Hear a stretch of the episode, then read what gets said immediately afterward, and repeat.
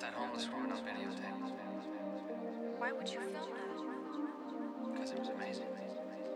What's amazing about it? When you see something like that, it's like God is looking right at you, just for a second. And if you're careful, you can look right back. Герберт Франке. Психотерапия.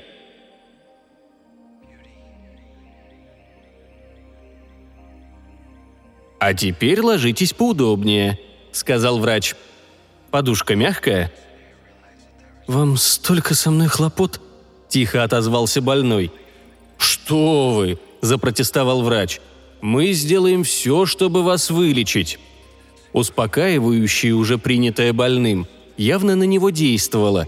Лицо его смягчилось, веки сомкнулись. «Расслабьтесь», – сказал врач. Он говорил тихо и монотонно. «Вы засыпаете. В вашем мозгу проплывают любые места, какие только можно себе представить. Но ничего плохого в этом нет. Вам кажется, будто все это переживает кто-то другой. Однако, когда об этом говоришь вслух, чувствуешь себя лучше. Сразу же становится легче. Так что же вас так сильно потрясло? Вспомним. Вы шли с женой, которую до этого очень любили, через цех вашей фабрики. Вертятся колеса, грохочут штампы. Вы их слышите? Вы стоите перед прессом, жена рядом с вами. И что дальше? Врач и его помощник стояли около кушетки. Они не сводили глаз с лица человека, лежащего перед ними. Сейчас лицо это исказило гримаса боли. Губы больного задвигались. «Сюзанна, я взял ее за левую руку. Хотел, чтобы она отошла подальше от пресса. Она повернулась, споткнулась, выставила инстинктивно вперед правую руку, чтобы опереться на что-нибудь, и рука оказалась под пресс-формой». Врач и помощник переглянулись. Но ведь с Сюзанной ничего особенного и не случилось. Сбегала к врачу, ей сделали перевязку. Несколько царапин всего-навсего. Что же так потрясло вас? Больной снова забормотал себе под нос, однако они ясно разобрали каждое его слово. В том-то все и дело. Молот ударил ее прямо по руке, а она даже не заметила и к врачу побежала только когда увидела мой взгляд. Сюзанна, робот. С вашей женой в детстве произошел несчастный случай. На месте предплечья у нее протез. Она не решалась вам об этом сказать. Но ведь вы это ей простите или нет? Голова больного снова утонула в подушке. «Вам и задолго до этого казалось, будто вас преследуют роботы», – продолжал врач. «Может, у вас связано с роботами какое-нибудь неприятное переживание?» Поройтесь в памяти. Подумайте хорошенько. Вам ничего не хочется мне рассказать?» «Я вырос в деревне», — заговорил больной. Глаза его по-прежнему оставались закрытыми. «Зимой мы топили железную печку в холодные дни так долго, что она раскалялась. В один такой день мать около нее села, к ней спиной, и вдруг, забывшись, прислонилась к раскаленной печке. «Знаю», — сказал врач. «Вы тогда потеряли мать. Это очень грустно. Но вы были здоровым подростком. Это горе вы уже давно преодолели». «Вы знаете не все», — возразил больной. Спина сразу загорелась, как целлулоид. Я попробовал было загасить огонь платком, но когда попытался отнять его, увидел, что это невозможно. Он зацепился за проволочную сетку. Вот что оказалось под кожей у моей матери. Она была робот.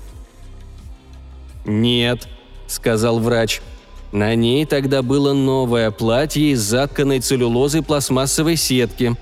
Целлюлоза сразу вспыхнула, пластмасса же в огне затвердела.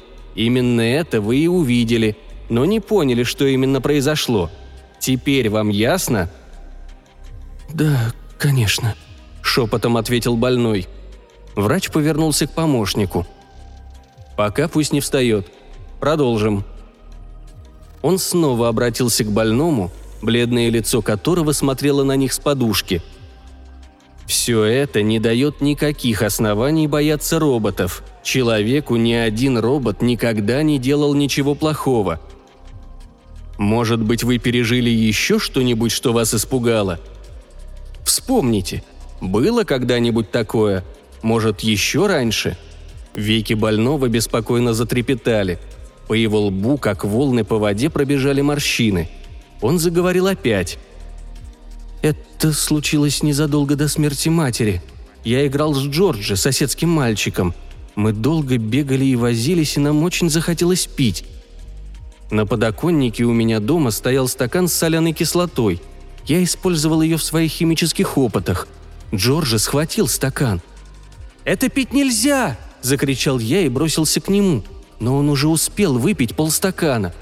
Только тут он осознал, что было в стакане – Схватился рукой за горло, потом наклонился, будто его сейчас вырвет. Выплюнул он, однако, сперва язык, потом несколько зубов, а потом два желтоватых комочка, с которых сходила слоями шелуха. Но я успел увидеть винты, на которых держались зубы. Джорджи был робот. «Да», – произнес врач, – «Джорджи был робот. Его отправили в центральное управление и там отремонтировали. Так радуйтесь же!» Окажись на его месте человек, тот уже едва ли бы остался в живых. Так что с вашим другом все закончилось наилучшим образом. Вы не можете с этим не согласиться. Больной молча кивнул. «Ну вот», — сказал гораздо увереннее врач. Теперь он вкладывал в слова всю способность внушать, какой только располагал. «Тогда все в порядке. Ничего больше вас не тяготит. Вы просто устали, и теперь вам нужно уснуть. Когда проснетесь, будете уже здоровы. Здоровы!» Последнее слово он произнес с особым нажимом. Больной слабо шевельнулся несколько раз, потом дыхание его стало глубоким и ровным. Он спал. Помощник вздохнул. «Что делать?» – спросил он. «Если мы допустим новый промах?»